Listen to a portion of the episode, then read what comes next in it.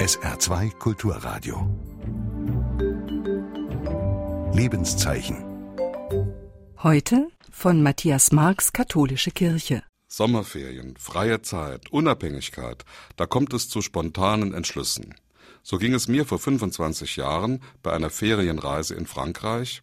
Ich war wie so oft mit einem väterlichen Freund unterwegs, Paul Ludwig, geboren in Saarbrücken, als Spross einer Konditorenfamilie, die einmal das längst untergegangene Café Ludwig auf der Bahnhofstraße betrieb.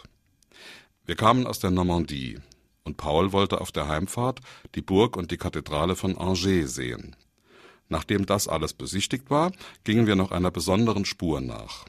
An allen Ecken und Enden der Stadt Angers hingen Plakate zu einer besonderen Ausstellung zum 100. Geburtstag des Malers Jean Lurçat. Paul war Schulpfarrer und Kunstlehrer in Trier, kannte aber diesen Maler überhaupt nicht. Ich erst recht nicht. Also kurz entschlossen und spontan beschlossen wir uns das einmal anzuschauen. Unbeschreiblich die Wirkung.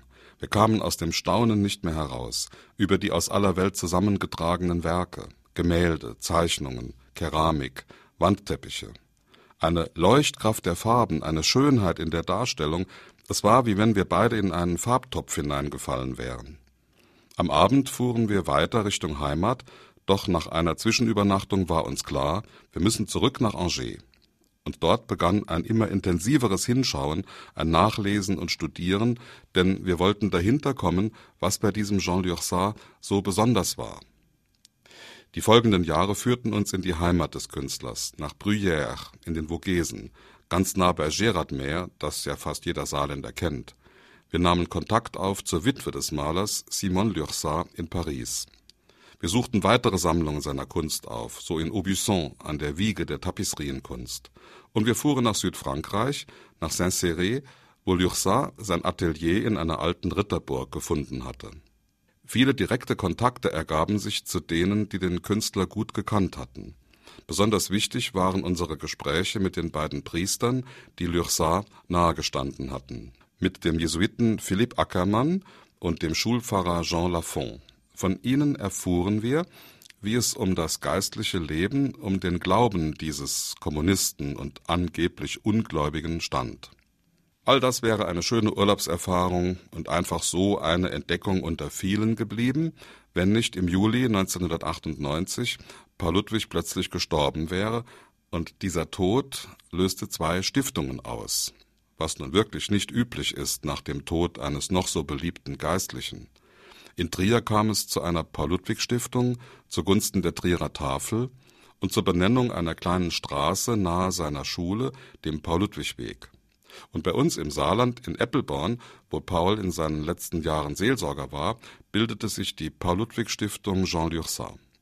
Denn der Alleinerbe von Paul hatte mit dem Erlös seines Hauses eine große Sammlung von Werken erworben, aus aller Welt zusammengetragen, so besteht diese Stiftung heute nach vielen Hinzustiftungen und neuen Erwerbungen aus 400 Werken des Künstlers Jean Lurçat.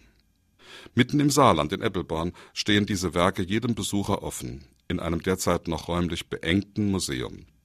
Als Besucher kamen schon Bundespräsident Köhler, Ministerpräsident Müller und Ministerpräsidentin Kramp-Karrenbauer.